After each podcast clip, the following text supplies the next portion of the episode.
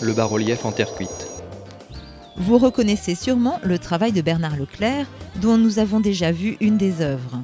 Celle-ci a été réalisée en 1982 à la demande du propriétaire de l'ancienne boucherie.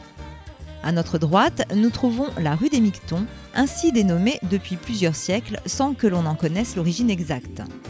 Certains optent pour Mixion, là où les hommes vont uriner, et d'autres pour Mecton, des mecs, des durs en argot. À vous de choisir. Laissez la ruelle Sainte-Marguerite sur votre gauche et avancez vers la place de l'église Notre-Dame de l'Assomption qui se trouve à 50 mètres devant vous. Vous arrivez maintenant à la troisième étape de la balade. Dès que vous y serez, pensez à caler votre baladeur sur les commentaires de l'étape 3.